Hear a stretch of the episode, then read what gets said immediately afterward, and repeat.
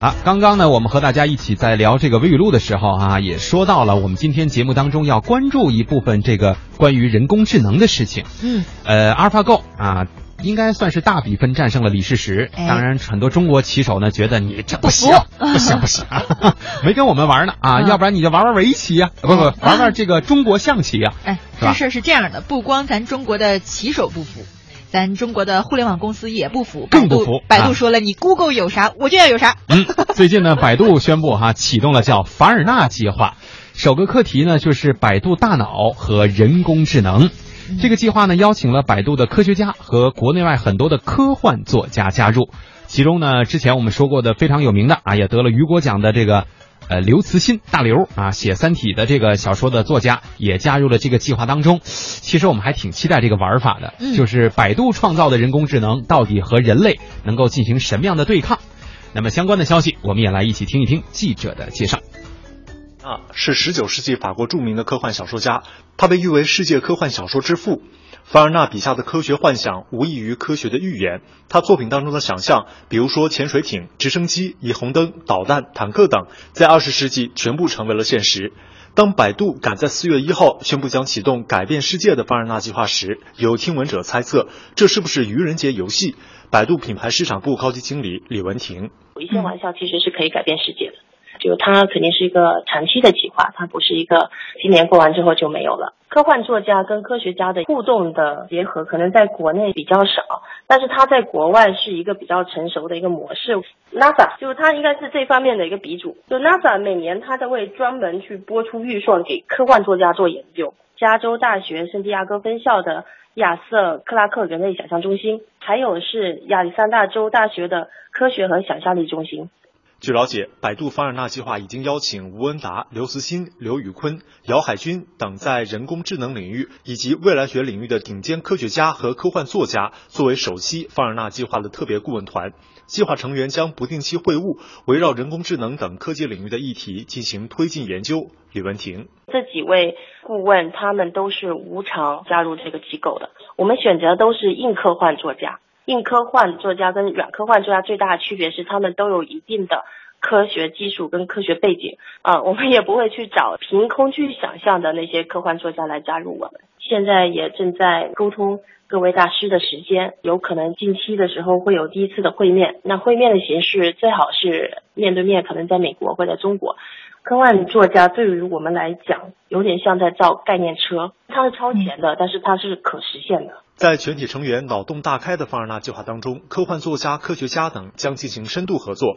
比如说，当某种高新技术在应用之前，科幻作家可以提前介入，设想应用场景、用户体验以及可能带来的负面影响。刘慈欣对记者表示：“我觉得凡尔纳计划的亮点在于它是一个创新型的、创意型的计划。它首先能提出很多新的想法。”这本身就是很重要的，这些想法里面可能有一些会变为现实。百度品牌市场部高级经理李文婷表示，该计划将首先聚焦于人工智能领域的创新型研究。呃，是不是因为现在人工智能比较火，我们就选择这个？其实是这样子哈、啊，百度已经持续投入了很多很多年关于人工智能上面的研究。然后现在呢，百度已经建成了全球最大的一个深度神经网络，也就是有超过两百亿参数的这样的一个神经网络。那它在具体应用上的一些分支呢，有无人车、图像识别跟语音识别这些东西是属于是基础。如果说我们跟他们有些分工的话来讲，我们是提供技术支持，你们在这技术支持之上，在有边界的情况下进行一些想象。而在刘慈欣看来，未来人工智能将会走进我们普通人的生活中。我们可以期待的就是那些能够改善我们生活质量的那样的人工智能，比如说像现在正在研发的像无人驾驶汽车啊。家用的那个服务型的机器人啊，当然这些东西还都处于一个技术研发阶段，还没有进入市场。至于说到那种科幻小说中的超级人工智能，智力和人差不多，我认为那是个很遥远的事情，在近未来不太可能实现。说到打败人类围棋选手的人工智能机器阿尔法狗，刘慈欣表示，人工智能的超群让人觉得当今整体科技发展越来越快，实际上可能并非如此。恰恰相反，我认为现在整体科技的发展比我们预测要慢得多。像这个阿尔法围棋，其实这个棋类本来它就是电脑所擅长的，它战胜人类是一个顺理成章的事，是一个量变，不是一个质变。真正的人工智能，其他领域就是包括认知领域啊、模式识别领域啊等等的，它的进展是十分缓慢的。抛开这个人工智能和 IT 技术，人类在许多关键领域的进展都是十分缓慢的。比如航天，目前的航天推进技术与上世纪六十年代没有本质的区别。还有一些其他的领域也是，就是它的进展不像我们想的那么快。嗯，所以说我们应该对整个的整体的技术发展有一个清醒的认识。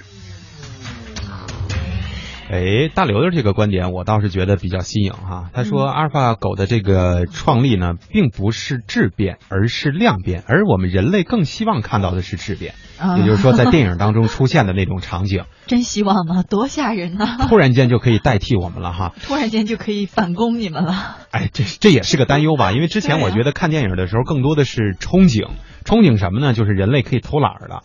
呃，我印象当中很早了，可能看过那么一个电影，就是人躺在一个跟那个太空箱似的这么一盒里，然后呢，你通过你的思维给你贴一堆片儿，是吧？嗯。外边呢就有一个，就是社会上大街上哈，就有一个长得特帅或者特漂亮的一个人代替你，然后可以去做一些事情。嗯。呃，大家的这个交流好像就跟像真实的是一样的，其实都是只是你脑当呃大脑当中的一种思维方式或者是一种情景。嗯。这种情况我本来是挺憧憬的。